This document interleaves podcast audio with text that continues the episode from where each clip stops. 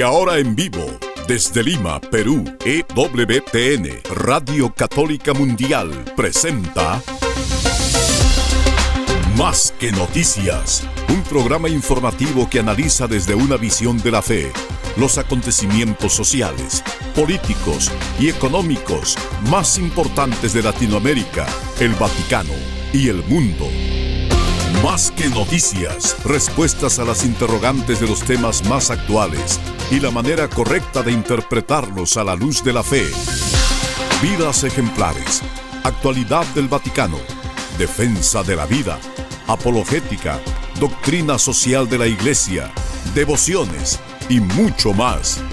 Esto es Más que Noticias. Comenzamos el programa. En sus marcas, listos. Siempre podemos estar más listos y esperamos poder ayudarlos con este programa de Más que Noticias a estar más listos para el inicio de la Santa Cuaresma el día de mañana. La pedagogía tradicional de la Iglesia nos invitaba a reflexionar las últimas tres semanas en el pecado original, haber perdido la inmortalidad, el paraíso, la intimidad con Dios por querer prescindir de Él y convertirnos, engañarnos con la ficción de nosotros ser nuestro propio Dios. Algo así como habían hecho los ángeles caídos anteriormente.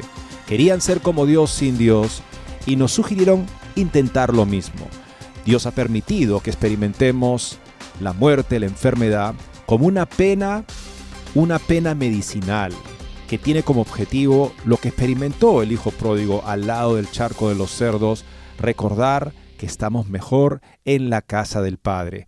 El siguiente domingo consideraba justamente el diluvio universal como algo que demuestra la incompatibilidad del pecado con Dios. Dios es misericordioso, pero el pecado se opone al sentido que Dios le da a la vida y por lo tanto Dios considera que es mejor borrar la faz de la tierra, salvando a una familia justa, que seguir tolerando ese pecado de rechazo a Dios. Y este domingo pasado, el sacrificio de Isaac.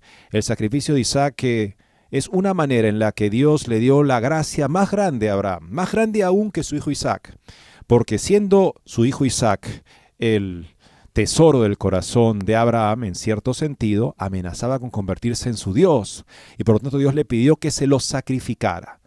Sabiendo Abraham muy bien que Dios era capaz de resucitar a los muertos, él le usa esa prueba para expresarle que Dios es lo primero para él y de ahí se convierte en nuestro Padre en la fe. Y con esa gran fe queremos entrar a esta Santa Cuaresma el día de mañana. Tenemos unos interesantes, muy valiosos consejos que compartir con ustedes también para mejor prepararnos dentro de otros temas que seguramente serán de mucho interés. Gracias por acompañarnos en Más que Noticias. Los saluda Eddie Rodríguez Morel. También reciba mi saludo amigos. Les habla Guillermo Montezuma con un poco de problemas de voz todavía.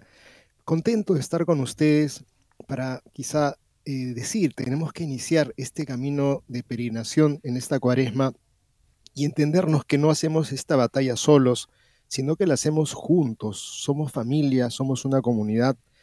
Es importante entendernos en familia para el bien de la sociedad y entender que tenemos que ayudar a la familia, tenemos que defenderla y comprender que esta es una intención de Dios que nos ha creado que la familia cristiana es comunión de personas según el reflejo y la imagen de ese Dios que también es familia, es el Padre, el Hijo y el Espíritu Santo.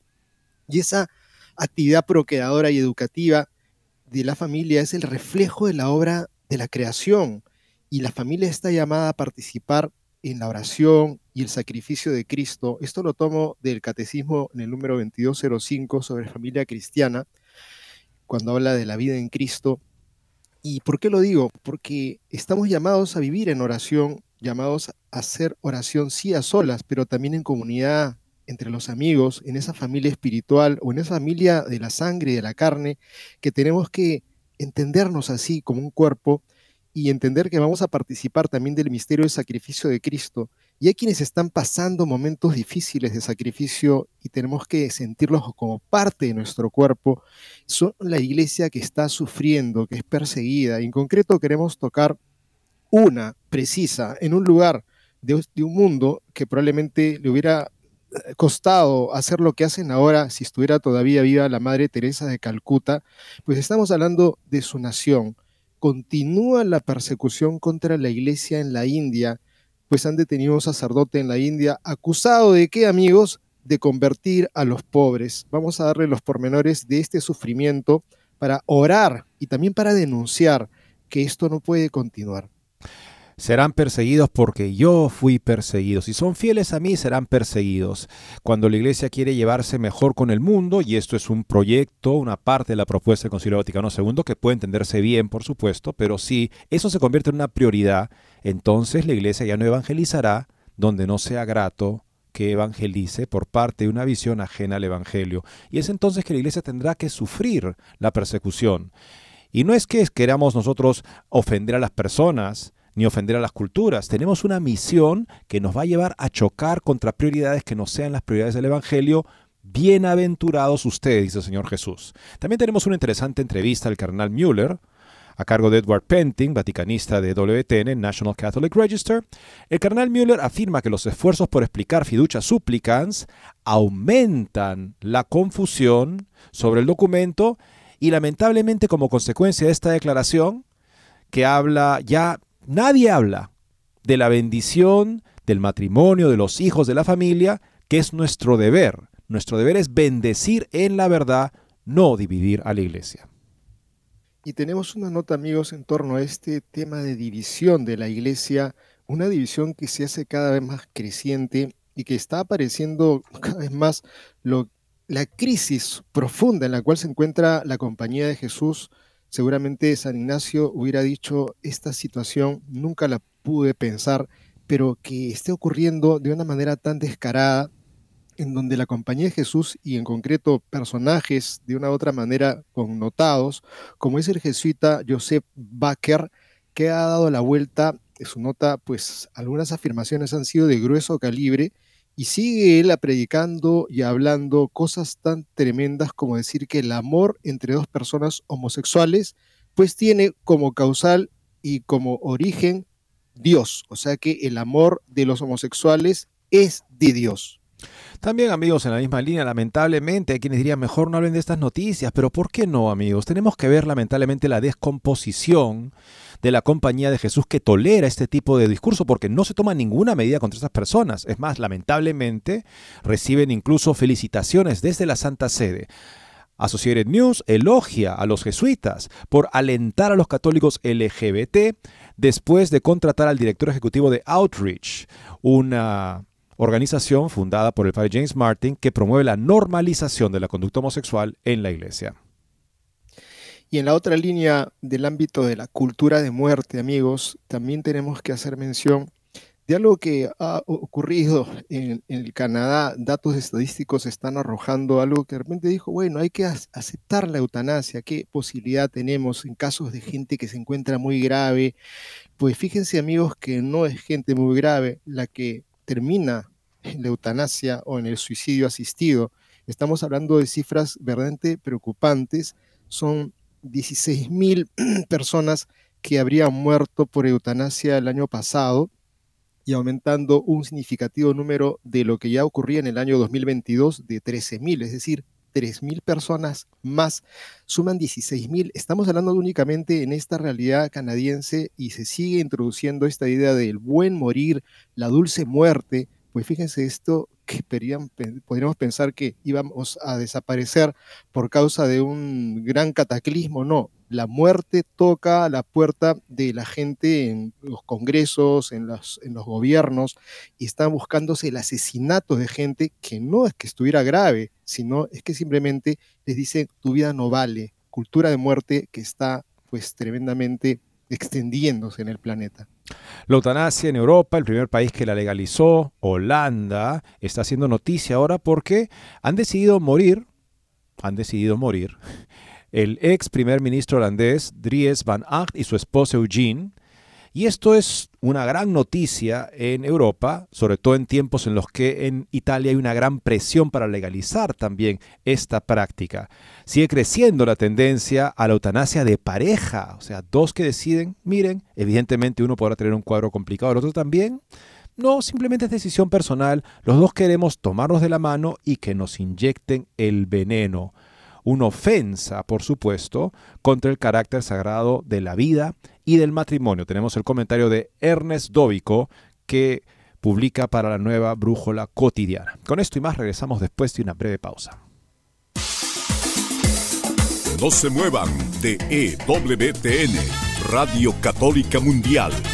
Enseguida regresamos con Más que Noticias.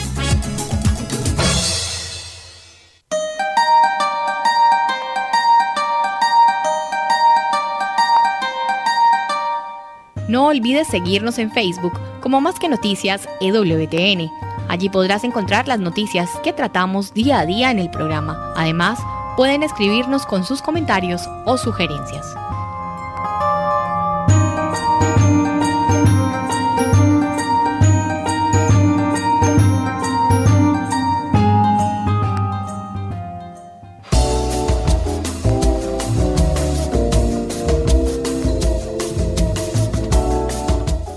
Si quieres estar informado de todas las noticias del acontecer de la iglesia y seguir el día a día del Papa Francisco, entra ya a la página web de Así Prensa y podrás estar enterado de todo lo que sucede en la iglesia.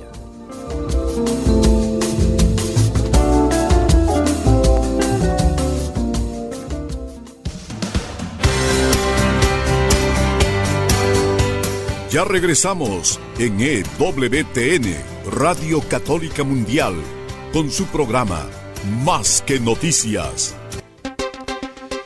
El Señor nos envió a cumplir su misión, nos da la dignidad de ser su presencia extendida a lo largo de la historia y del tiempo, donde Él físicamente no llegó, quiere que lleguemos nosotros y por cómo vivimos el Evangelio, ser capaces de poder anunciarlo a todos sin complejos, siempre. Esto conlleva persecución. Lo vemos en la siguiente nota que nos habla de un caso reciente en la India, el país en el cual la Madre Angélica consagró su vocación al servicio de los más pobres que también por lo mismo la madre, la madre Teresa de Calcuta, es decir, Madre Teresa, disculpa, Madre Teresa de Calcuta, fue perseguida justamente por este mismo tipo de eh, conciudadanos, digamos, de su nación adoptada, que no toleraban el hecho de que ella cuidara de los últimos, de los abandonados, que según la visión religiosa tradicional hindú, están pagando su karma y deben básicamente ser dejados a su suerte. Ella no aceptaba ese aspecto no bueno de la cultura india y se encargaba de ellos, lo cual hacía que muchos de ellos, sorprendidos que alguien los tratara con tanta amabilidad, preguntaran cuál era la razón y entonces las hermanas de la Madre Teresa les ofrecían lo que llamaban el boleto al cielo. Jesucristo es la razón por la que yo te sirvo y las personas entonces manifestaban su interés en conocerlo más, es más, en creer en Él y en ser bautizados en estos hogares para moribundos que la Madre eh, sembró en la India, causando una revolución cultural cristiana que también conllevó, por supuesto, la bienaventuranza de la persecución por la verdad. Continúa así la persecución contra la iglesia en la India. La policía del estado de Uttar Pradesh detuvo el 5 de febrero al sacerdote Dominic Pinto y a otras personas acusadas de convertir a los hindúes pobres en las comunidades Dalit. Pinto dirige el centro pastoral Navinta de la diócesis de Lucknow en ocasiones, esta entidad cede sus instalaciones a un grupo protestante y miembros de un movimiento hindú que, sin haberse convertido, sienten interés por Jesús y sus enseñanzas. Chris Bhakta, seguidores de Cristo, en esta ocasión había prestado el local a los evangélicos para una jornada de formación y oración que congregó a más de 200 personas. Estaban hablando, predicando y rezando, relata Asia News, Monseñor Rieral Matías, obispo de Lucknow, un grupo de nacionalistas hindúes se quejó a la policía alegando que allí se estaba llevando a cabo conversiones, algo totalmente falso. Cuando los agentes se presentaron en el local, interrumpieron las actividades y se llevaron algunos líderes del grupo organizador a comisaría. Además, la multitud instigada por los denunciantes rompió las cámaras de seguridad y saqueó los locales. No contentos con eso, intentaron agredir a algunas mujeres que participaban en la jornada y exigieron que las fuerzas de seguridad arrestaran también a Pinto, al padre Pinto, como finalmente ocurrió. Se trata de un grave abuso de la ley anticonversión del Estado, denuncia Matías. La policía aceptó los cargos sin ninguna prueba. Esto ocurre, subraya, porque sufren las presiones de la multitud o ceden a los dictados de las autoridades. Es un caso típico de acoso y atrocidades contra los cristianos. Quienes son acusados de conversión forzada se enfrentan hasta 10 años de cárcel. Según asegura UCA News, en lo que va del año 26 cristianos han sido detenidos y encarcelados en Uttar Pradesh, acusados de violar las rígidas normas anticonversión. Según Unified Christian Forum, este estado donde solo el 8,18% de los 200 millones de habitantes de ese estado es cristiano, registró más de una tercera parte de los episodios de persecución anticristiana entre enero y noviembre de 2023, 287 de 687. Menos de una semana antes de lo ocurrido en Uttar Pradesh, dos ciudadanos estadounidenses fueron arrestados en el estado de Assam el 31 de enero. Se trata de John Matthew Boone y de Michael James Finklung. Su delito fue participar en la inauguración de la sede de una asociación baptista. Según explica UCA News, la legislación prohíbe que quienes están en el país con un visado turístico participen en actividades de otro tipo. En este caso se les acusa de tomar parte en ceremonias de conversión. No son solo los individuos a título particular quienes corren el riesgo de sufrir represalias por practicar su fe en la nación asiática, también las instituciones. El 3 de febrero, el Ministerio del Interior informó a la Sociedad de Servicios Sociales de Tamil Nadu que se le había revocado la autorización para recibir financiación del extranjero. Esta organización es la entidad oficial de los obispos de este estado del sur del país para la justicia, la paz y el desarrollo. De sus servicios se benefician las mujeres pobres y las personas marginadas independientemente de su religión, subraya de Basagaya Raj, de la arquidiócesis de Kutlalor, Pondicherry. Esto subraya que estas represalias contra las ONG afectan más a los pobres. Raj comparte además de que por primera vez estaba dirigida por un sacerdote de la casta Dalit. Para poder recibir envíos de dinero, las entidades indias tienen que estar inscritas según lo estipulado en la Ley de Regulación de Contribuciones Extranjeras. La cancelación de su inscripción se ha debido, según las autoridades, a un incumplimiento de la normativa. La ONG católica de Tamil Nadu no es la única que ha sufrido este tipo de medidas. En Navidad del 2021 el gobierno también anuló la autorización de las misioneras de la caridad para recibir fondos desde fuera del país. La oleada de protestas en contra de la medida obligó a dar marcha atrás. Pensamos acá, hablan de sacerdote de la casta Dalit, o sea, el intocable, la cuarta casta, la casta que se llama intocable por una razón, porque son personas que lo mejor para esas personas es remediar su karma pasado para poder reencarnarse, ojalá en una casta, en fin, con una perspectiva en este mundo un poco más tranquila, holgada, de la que está condenado a sufrir esta persona intocable. Bueno, ahí también hay conversiones. Y si las conversiones conllevan persecución porque hay leyes injustas, ¿qué nos dice Santo Tomás de Aquino? Dice que tenemos que estar dispuestos a sufrir la represalia, porque lo que está en juego es ser veraces, vivir en la verdad. Eso va a conllevar persecución porque hay muchos intereses en este mundo que son injustos, o sea, que no quieren vivir en la verdad. El cristiano, como Jesucristo, sufrirá las consecuencias y será bienaventurado, porque nadie en este mundo les puede quitar nada que se compare a la perla de gran valor. El cristiano que descubre ese tesoro, vende todo lo demás por ella y es entonces que se habilita para dar testimonio de un tesoro que es mucho mayor que cualquier cosa que este mundo nos pueda quitar o con los que nos pueda amenazar. Amigos, y vamos a comenzar cuaresma. Mañana tenemos que estar muy, muy, muy atentos de qué es lo que vamos a vivir en esta cuaresma, qué mecanismos concretos y prácticos vamos a aplicar para poder unirnos a ese Cristo que se prepara para el momento tan especial que va a ser nuestra redención, pues este artículo son de seis ideas que revolucionan tu ayuno y sacrificios esta cuaresma, y una de ellas, dice así la nota, no es para blandos. La pública religión en libertad. El ayuno es junto con la oración y la limosna uno de los pilares de la vida cristiana en los que se incide especialmente en cuaresma. Su práctica como método de ascesis, mortificación y arma de combate espiritual se dan en la iglesia desde sus mismos orígenes, con los 40 días de ayuno de Jesús en el desierto como el ejemplo más representativo.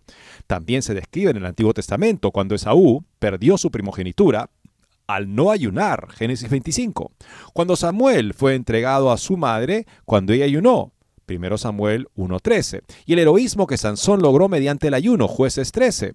Padres del desierto como San Juan Clímaco, siglos 6 al 7, eran auténticos expertos prácticos en el ayuno, que definen como el acto de violentar a la naturaleza, cercenar los deleites del gusto, mortificar la carne, librarse de los ensueños, de los sueños, de los de las, en fin, este fantasías que nos engañan y nos separan de la verdad. Así es, frivolidades, amigos, y vanidades que no nos hacen aterrizar en lo que es nuestro caminar como cristianos. Según la ley, la iglesia, la ley del ayuno indica actualmente que el católico desde los 18 años hasta los 59 años debe reducir la cantidad de comida usual, entendiéndose esto como una comida más dos comidas pequeñas que sumadas no sobrepasen la comida principal en cantidad. Es obligado cuando, amigos, el miércoles de ceniza y el viernes santo aunque se encuentra concretado y definido, no faltan las propuestas que promueven ampliar las restricciones existentes e incluso añadir otras nuevas formas de ayuno o abstinencia, muchas de ellas adaptadas a las amenazas del modo de vida actual o a las nuevas necesidades espirituales. Y recogemos algunas de ellas. Y les recuerdo acá básicamente que desde los 18 hasta los 58 años, todos los 58 años, uno está obligado a la ley del ayuno. A partir de los 59 no es obligatoria y la iglesia justo tiene este criterio porque muchas personas en el mundo a los 59 años ya son personas mayores. ¿no? Se entiende que la obligación es hasta cuando uno cumple los 59 ya no está en obligación, pero si uno está en buena salud y en fin, todo está bien, bueno, ciertamente puede con libertad y con gran mérito hacerlo. La abstinencia de carne, eso sí, es, es obliga siempre, por si acaso. Primer consejo, comer menos aumentar el ayuno eucarístico y recibir más la Eucaristía. Una idea expresada en varias ocasiones por el sacerdote Ed Broom, con la que se da más importancia a la vida espiritual y a la salvación del alma, también indaga en ello el sacerdote católico bizantino y experto en ascesis y padres del desierto, David Abernethy, que invita que al experimentar el hambre del ayuno, ésta se vincule a la relación con Cristo y se considere que solo puede ser satisfecha por Él, esta hambre justamente espiritual que tenemos. Comenta que el ayuno eucarístico, reducido en los últimos tiempos a una hora, rara vez nos da hambre. Por eso invita a alargar este periodo previo a la recepción de la Eucaristía, pues permite preparar la forma de pensar en la comunión pero también físicamente, pues llegamos al altar con hambre y sed de Dios. Recuerdo que me comentaba justamente un sacerdote, mi padre espiritual, que cuando era pequeñito, la disciplina era que uno no podía tomar ni siquiera agua desde la medianoche hasta la hora en que comulgara al día siguiente. Y si uno se olvidaba de tomar agua, ya no podía comulgar. La, como dice acá el sacerdote, esto ya no es parte de la disciplina actual, pero uno podría, dice aquí, con provecho, como una decisión libre, simplemente para el beneficio que deriva de ella, poder ampliar ese periodo de ayuno antes de la Eucaristía, es lo que propone este sacerdote. Segundo, no apta para blandos. Comenzar el itinerario de Éxodos 90, dice en la nota. Se trata de uno de los programas más exigentes de vida ascética, de ayuno y virtud cristianas. En principio, el programa de Éxodos completo dura 90 días y está basado en la oración, la relación comunitaria de sus integrantes, la meditación y lectura de las escrituras y diversas formas de ayuno. De entre sus múltiples propuestas relativas exclusivamente al ayuno, Exodus propone a sus seguidores que durante el periodo establecido se renuncie a, al alcohol, a refrescos y bebidas con azúcar, a los postres o los dulces o a picar entre horas. A la hora de tratar el ayuno, invita que este sea durante dos días, los miércoles y viernes, realizando como máximo solo una comida completa y dos más pequeñas que entre las dos no equivalga a una normal. También propone ampliar abstinencia de carne los miércoles.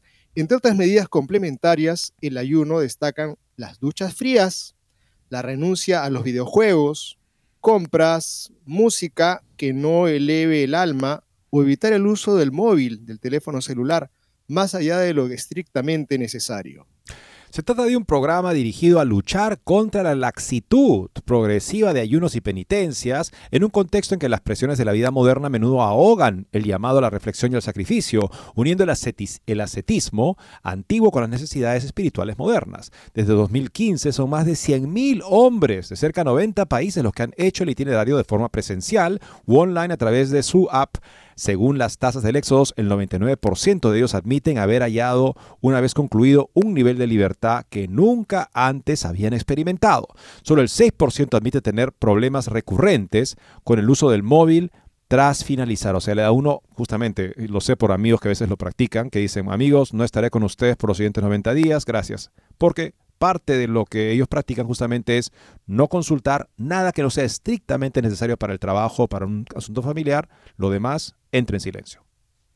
Uno de ellos es Brendan Sweeney, que escribe en la página de Exodus como tras alejarse de la fe, cayó en patrones erráticos que perjudicaron su vida como beber demasiado, descuidar su salud mental o quedar atrapado en Internet. Cuando escuché por primera vez sobre Éxodo 90, estaba sutilmente interesado en tal vez dejar el alcohol durante 90 días y las redes sociales durante 90 días, pero todas esas cosas a la vez junto con las duchas frías parecían muy intensas. Pensé que nunca iba a hacer eso, pero mi vida estaba en un mal lugar, mal momento, y sabía que comprometerme con estas disciplinas mejoraría enormemente mi vida. La mejoría fue instantánea. Nada más comenzar, dice, noté que ya no me molestaba por cosas triviales, la tranquilidad que obtuve al eliminar las redes durante 90 días, las duchas frías o pasar una hora al día en silencio con Dios, cambió mi relación con Dios. Las relaciones con los hombres de mi parroquia se fortalecieron. La transformación fue radical en mi forma de pensar durante 90 días al renunciar a todas estas cosas. Estar con Dios cada mañana ha provocado cambios medibles y concretos en mi vida, relata. Hoy admite encontrarse mejor en todas las áreas, espiritualmente, en las relaciones, financieramente y en el éxito profesional. Todos esos cambios se atribuyen a los 90 días de defensa constante de esas disciplinas.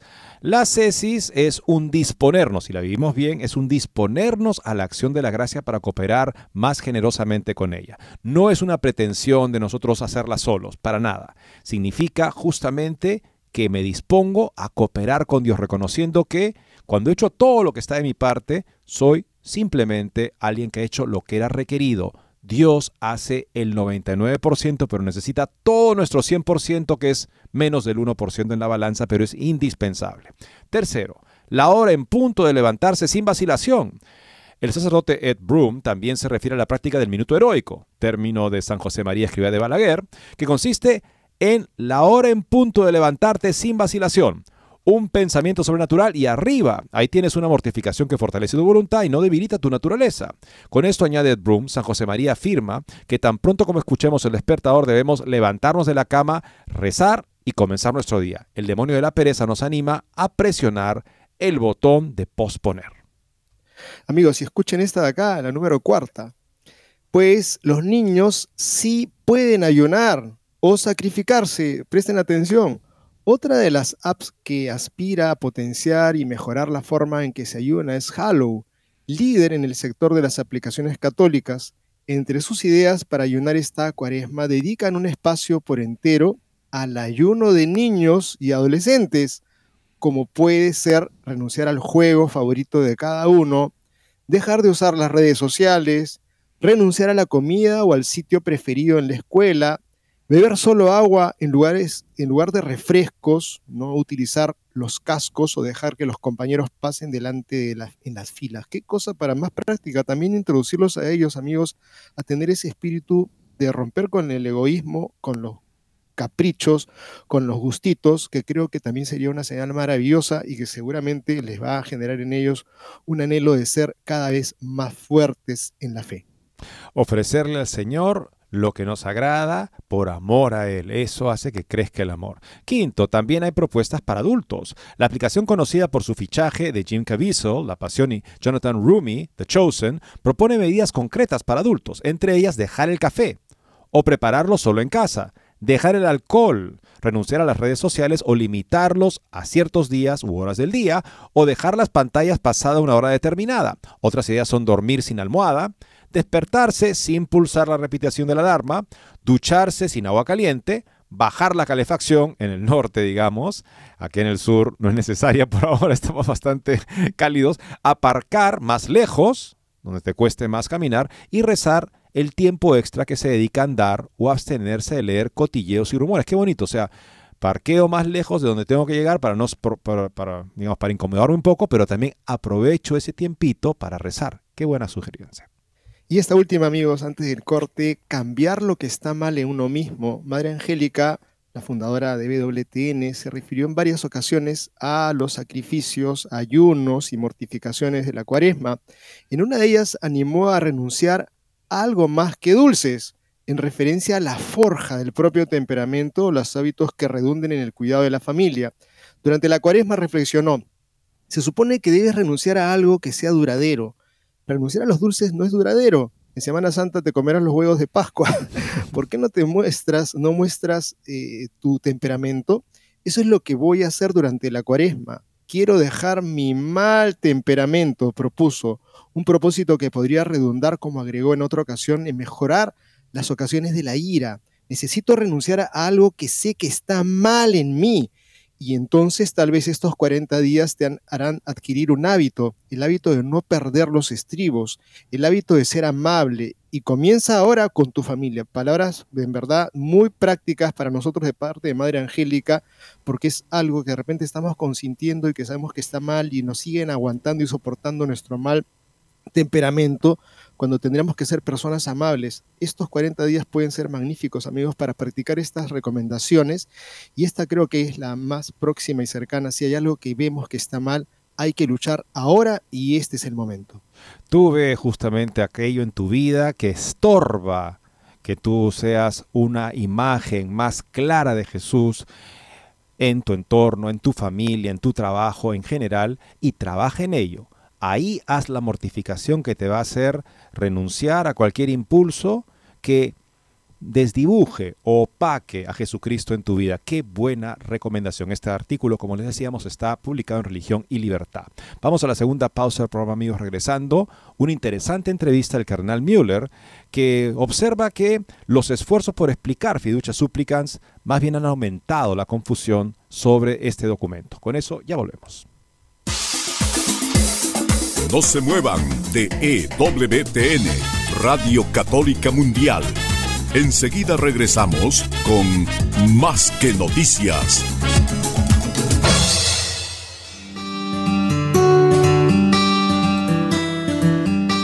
En la página web de EWTN podrás encontrar los programas de EWTN Radio y Televisión.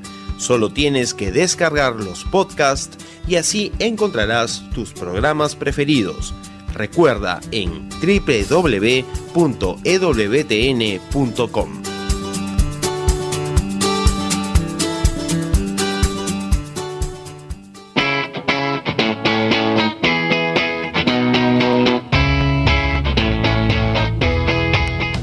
Te invitamos a que visites la página web de Asiprensa www.asiprensa.com donde encontrarás todas las noticias y actualidad de la Iglesia en el mundo. No lo olvides, www.asiprensa.com.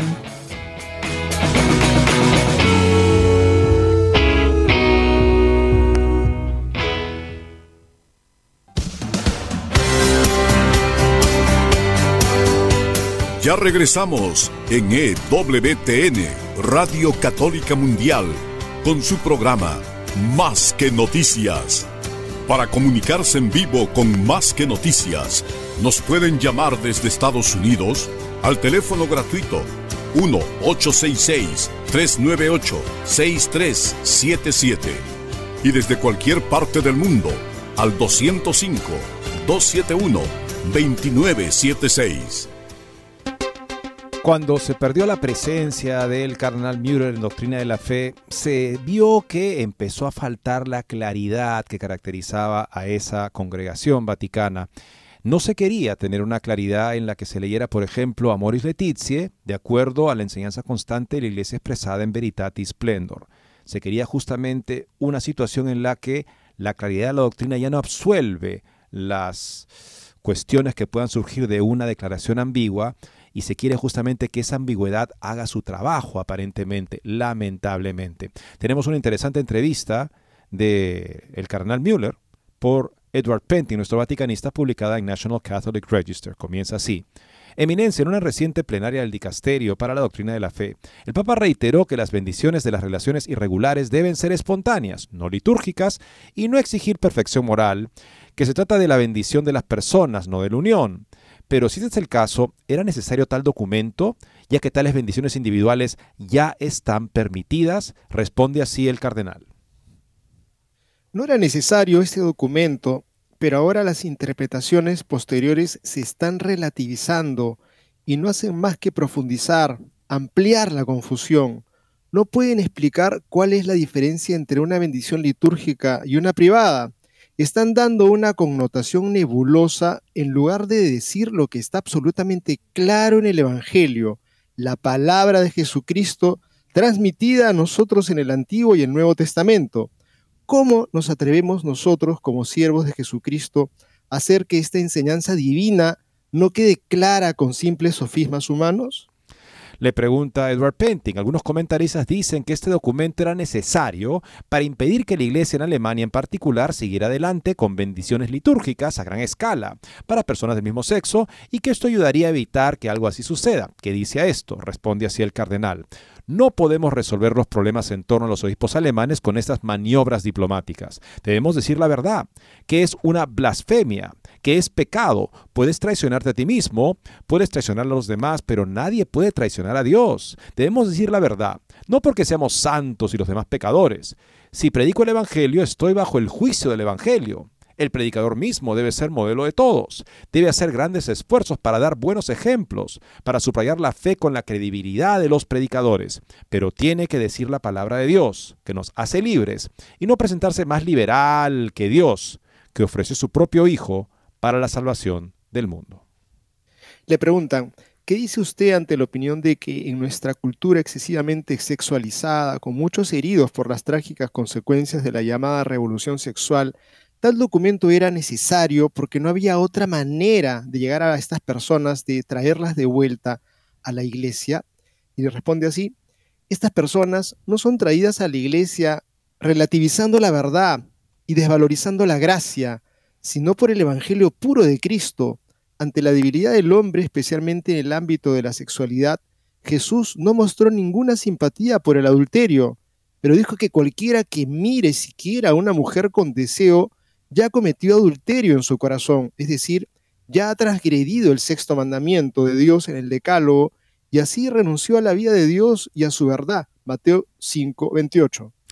Le pregunta Penting, otra crítica al documento no es solo su contenido, sino lo que le falta. No se menciona, por ejemplo, el pecado de las relaciones sexuales fuera del matrimonio o de los actos entre personas del mismo sexo, la importancia del arrepentimiento y el firme propósito de enmienda, ni de exhortar a la persona a vivir en Cristo. Responde así Müller. Lo evitan para ellos, estas personas solo se encuentran en situaciones difíciles por su debilidad y por eso niegan la existencia del pecado como una voluntad de hacer el mal y actuar en contra de la santa voluntad de Dios, pensando, son solo gente pobre y debemos ayudarlos.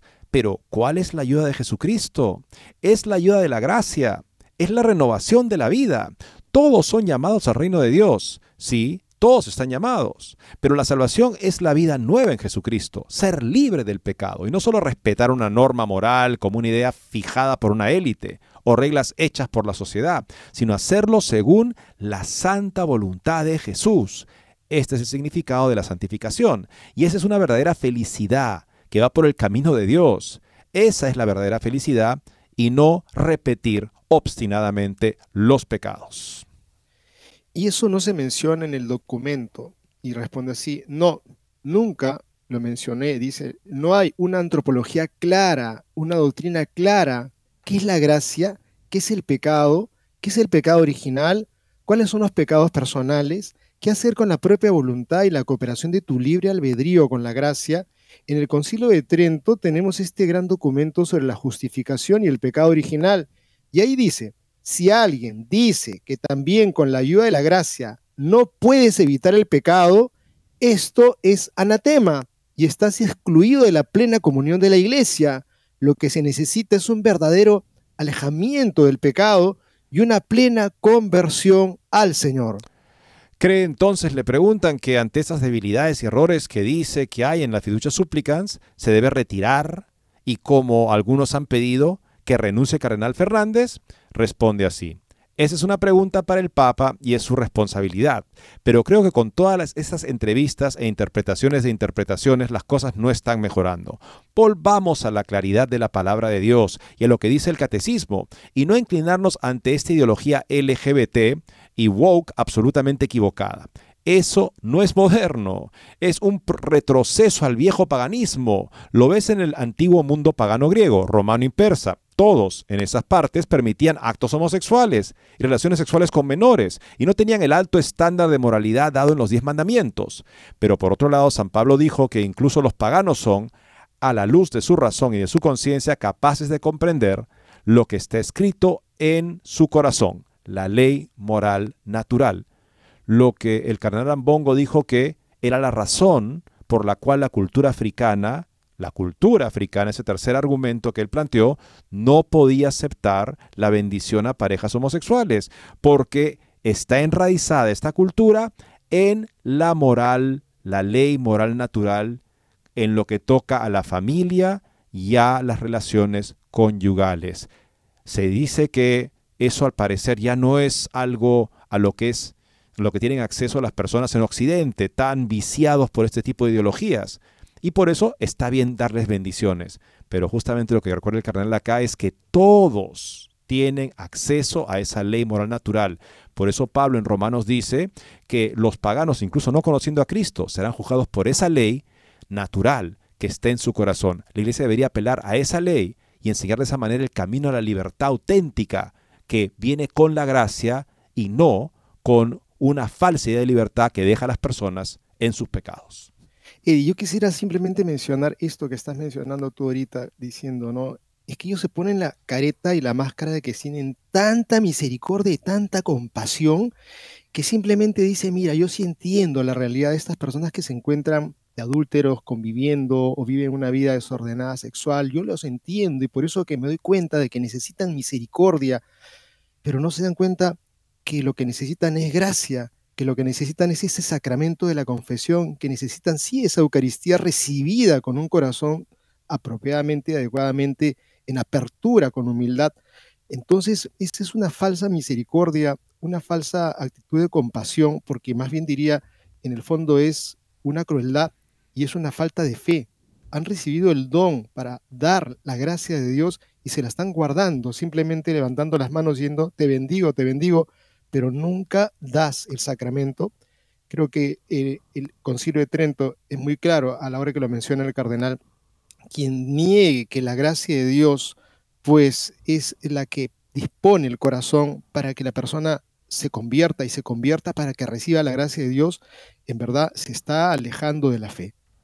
Y el autor de Misericordia Escondida, tan escondida que deja a la gente en sus pecados y tienen que ver con actos homosexuales, ha sido contratado eh, director ejecutivo de Outreach, este apostolado viciado del padre Martin que promueve la normalización del comportamiento homosexual en la iglesia y que él mismo lo ha dicho en incluso un, documental que Michael Scorsese hizo sobre el padre Martin que dijo, mire, mi, mi manera de abordar el tema es no oponerme a la doctrina católica públicamente, sino simplemente hablar de, en fin, cómo la iglesia puede ser un ambiente de acogida y bienvenida para las personas que están excluidas de la iglesia y de esa manera he recibido el respaldo de la máxima autoridad de la iglesia. Bueno, también la más importante agencia de notas periodísticas, AP, está felicitando a los jesuitas por alentar a los católicos después de contratar al director ejecutivo de Outreach. AP News, la organización dirigida por los jesuitas Outreach, un ministerio católico LGBTQ, como ellos lo presentan, anunció recientemente su primer director ejecutivo, lo que generó elogios de un destacado sitio de noticias secular. AP News presentó un artículo el 6 de febrero elogiando el compromiso de los sacerdotes jesuitas de Estados Unidos con Outreach LGBT a través del ministerio fundado en 2022 por el padre James Martin. Catholic Vote publicó anteriormente un informe en profundidad sobre el enfoque problemático de Outreach hacia el ministerio LGBT, así como su afirmación de la ideología transgénero. Aun cuando el dogma católico continúa repudiando el matrimonio entre personas del mismo sexo y la transición de género, una de las órdenes religiosas más prominentes de Estados Unidos, los jesuitas, está fortaleciendo un programa único de extensión para los católicos LGBTQ, escribió AP News. Esta semana, Outreach anunció que contrató a su primer director ejecutivo, Michael O'Loughlin. O'Loughlin es corresponsal nacional de la revista Jesuita América y autor de Hidden Mercy, Misericordia Escondida, SIDA, Católicos y las historias no contadas de la compasión, ante el temor. El mismo día en que anunció a O'Loughlin como director ejecutivo de Outreach, O'Loughlin publicó un artículo sobre el documento del Vaticano Fiducia Supplicans en el Atlantic, afirmando que, que está en una relación entre personas del mismo sexo. AP News elogió el nombramiento de O'Loughlin como un hito para la divulgación. Qué interesante esto sea, Laughlin, nombrado director del apostolado LGBT de los jesuitas, es una persona que confiesa que está en una relación homosexual activa. Lamentablemente no nos sorprende es una oportunidad para resaltar las formas en que las personas LGBT pueden ser católicas y activas en, parroquias, ministerios y organizaciones benéficas, dijo Laughlin a IP News. Hay mucho miedo de hablar demasiado públicamente sobre esto. Quiero que se den cuenta de que no están solos. IP News informó que O'Loughlin dice que su perspectiva actual evolucionó a medida que viajó a decenas de lugares en los Estados Unidos para promocionar su libro, hablando con grupos de católicos LGBTQ y sus familias y amigos sobre cómo hacer que la iglesia sea más acogedora para ellos. Tan acogedora que el director del apostolado jesuita LGBT es una persona en una relación activa homosexual y no tiene ningún ningún este reparo en decirlo públicamente. Continúa, continúa Laughlin. Estas conversaciones hicieron que O'Loughlin se sintiera cada vez más cómodo identificándose públicamente como católico gay, después de años de preguntarse si debería permanecer en la iglesia. Su doctrina todavía condena cualquier relación sexual entre parejas del mismo sexo, como intrínsecamente desordenada, añadió Associated Press. Associated Press informó que el presidente de la Conferencia Jesuita de Canadá y Estados Unidos, el padre Brian Paulson, dijo a Associated Press por qué su orden había adoptado la misión de, de outreach. El Papa Francisco ha llamado repetidamente a los líderes de la Iglesia Católica a emular la forma en que Jesús ejerció su ministerio en las periferias, acompañando a quienes habían experimentado la exclusión, dijo Paulon, superior jesuita de Canadá y Estados Unidos, Associated Press. Creo que el trabajo de Outreach es una respuesta a esta invitación. El Papa Francisco se ha reunido con el padre James Martin, recientemente aprobó el documento del Vaticano Fiducia Supplicans que abrió la puerta para que los sacerdotes bendigan a parejas del mismo sexo en un entorno no litúrgico. Sin embargo, ha habido cierta resistencia al enfoque del Papa, escribió Epinews. Muchos obispos conservadores del África, de Europa y otros lugares dijeron que no implementarían la nueva política sobre las bendiciones. El simposio de las conferencias episcopales del África y Madagascar emitió una declaración a principios de enero que no implementarían fiduchas súplicas en ninguna de sus diócesis, como nosotros también lo hemos informado. En efecto, es así, pero aquí lo importante es notar una persona que declaradamente consideró dejar la iglesia porque, en fin, es un homosexual activo, ahora se siente más confirmado en su misión porque ha escrito un libro en el cual él está favoreciendo la inclusión de las personas LGBT. Evidentemente, una persona activamente homosexual quiere la inclusión para el tipo de relación que él está viviendo y ve fiducia supplicans como un paso en esa dirección. Si fuera solamente el padre Martin, fuera solamente Outreach, diríamos, bueno, aquí hay una manzana podrida, no se hace nada, qué extraño, pero cuando vemos uno y otros casos, entonces lamentablemente vemos que es una decisión de la congregación de los jesuitas el promover la normalización homosexual. Y esto lo podemos ver con la siguiente nota publicada por Infovaticana. El controvertido jesuita Joseph Baker ha vuelto a dar la nota con algunas de sus afirmaciones. Este sacerdote impartió el lunes una charla en Castellón sobre homosexualidad e iglesia, invitado por la Asociación de Laicos de Castellón. En una entrevista en Ser Castellón, defiende que, según los científicos, el 9% de la población no es heterosexual. Cuenta en la entrevista que empieza a dar visibilidad a este asunto cuando se entera que un obispo donde él estaba aparta a una catequista que anunció que se iba a vivir, vivir con su pareja del mismo sexo. Dice que muchos jóvenes de esa parroquia se sintieron mal por esa decisión mal discernida. Ahora tiene tres hijos y son una familia muy maja, o sea, una familia excelente, agrega. Joseph Baker sostiene que sobre ser homosexual y católico ahora se puede decir porque se ha avanzado muy rápido. Además, confirma que en el sínodo de ese tema se ha hablado mucho, aunque en el resumen de trabajo casi ni aparece. Se ha hablado muchísimo y lo sé porque conozco gente que ha intervenido directamente. Sobre fiducia súplicas, reconoce que la declaración empieza a dar un giro a ese camino invocando la catequesis del Papa. Esto nos da a todos aire y oxígeno, dice. También reconoce sin tapujos que lo de bendecir a parejas homosexuales es algo que ya veníamos haciendo. Ahora ya de alguna manera se nos brinda la posibilidad. También confiesa que ha bendecido matrimonios homosexuales y divorciados vueltos a casar y que le gustaría casar a un matrimonio homosexual. En ese sentido, ha enfatizado que el matrimonio es patrimonio de la humanidad, no propiedad de la iglesia. Afirma en la entrevista que ser homosexual no es pecado, lo cual es cierto, pero se inventan que en la iglesia hay cierta ambigüedad porque todavía se dice que las relaciones sexuales podrían ser al menos pecaminosas, pero tampoco lo dice expresamente. Recurriendo a argumentos culturales y emotivistas, subraya que ha estado por los Andes y ahí el matrimonio se celebra cuando tienen el primer hijo dando a entender que no importa tener relaciones sexuales antes del matrimonio. Desde un punto de vista cristiano, dice Baker, nosotros afirmamos que cuando hay verdadero amor viene de Dios, no de nosotros. Si ese amor anida entre dos personas, sean homosexuales o heterosexuales, viene de Dios, defiende este jesuita. Además, también arremete contra la bendición y la doctrina moral que han impuesto los célibes a todos los miembros de la iglesia.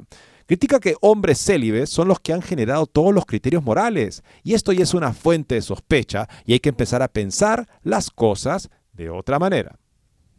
Y yo quisiera hacer simplemente una precisión. Se ha estado por los Andes, yo también he estado por los Andes, y sí existe un tipo de matrimonio, una especie de ritual que nadie de pronto se lleva a una mujer, sino que pide un permiso. Incluso hasta existe un ritual andino para constituir una, una, relación seria y constante y que obviamente también sujeta, en este caso, pues a devolver en caso de que no resultara. Ahí creo que este padre Baquer está bastante equivocado. El pasado mes de mayo, gracias a Info Vaticana, se logró evitar la charla de este jesuita en Pamplona. Por indicación del arzobispado se suspendió la sesión en la que Joseph Baquet iba a defender la bendición de parejas homosexuales. El controvertido jesuita iba a impartir una charla para abrir un horizonte desde el punto de vista teológico, teniendo como trasfondo la situación de las personas homosexuales, su entorno y su proyecto de vida en la iglesia, abordando el concepto del amor como sacramento y su visión sobre la bendición a parejas homosexuales. Joseph Baquer es autor del libro La pareja humana, de la cual hizo entrega al Papa Francisco, un libro en donde defiende una visión del matrimonio radicalmente opuesta a lo que enseña la Iglesia. En otras sesiones impartidas por este jesuita equipara relaciones homosexuales y heterosexuales y hay amor y fidelidad. Incluso sostiene que si hay amor y fidelidad con proyecto de familia entre dos personas homosexuales, puede ser un sacramento como expresión viva de cómo Cristo ama a su Iglesia. Baquer ha pedido explícitamente recuperar el tercer capítulo de la Constitución Lumen Gentium. Deberíamos empezar a vencer ese círculo paternalista. Y esto quiere decir que debemos opinar con toda libertad y debemos poner todo lo que sabemos y que investigamos al servicio de la comunidad, defendió en una sesión en 2019. En su libro, Baquer también incluye una lectura de textos básicos de la doctrina social de la Iglesia. Con gran sorpresa, cuando uno lee toda la argumentación bíblica que se utiliza en los libros de moral para decir la homosexualidad no. El considera textos en mano que no se puede probar absolutamente nada de lo que se pretende probar con la doctrina oficial y concluye que no se puede manipular la Biblia para explicar según qué. O sea, lo que dice Pablo es algo ya superado. El recordar lo que enseña la Biblia sobre un comportamiento gravemente contrario a la ley natural sería para él una manipulación de la escritura, mientras que él, evidentemente, Baquer, no realiza ninguna manipulación y quiere enseñarle al pueblo cristiano la liberación de considerar el amor homosexual como un signo, una, como algo causado por Dios y que además debería tener, recibir forma sacramental. Eso es el elemento que ha sido dejado suelto en la iglesia, lamentablemente por fiducia supplicans, o empoderado por eso, porque como él reconoce, veníamos haciéndolo ya, pero ahora podemos hacerlo de alguna manera. O sea, nos convertimos en obedientes al contacto porque al fin de cuentas hacemos lo que discernimos y no lo que enseña la iglesia. Amigos, llegamos al final del programa. Mañana ya es el miércoles de ceniza. Comenzamos este gran tiempo para orar, para ayunar, para hacer sacrificios por la iglesia, por esos sacerdotes que están confundidos, por el Papa también que necesita luz del Espíritu Santo. Dios mediante, mañana estaremos nuevamente con ustedes.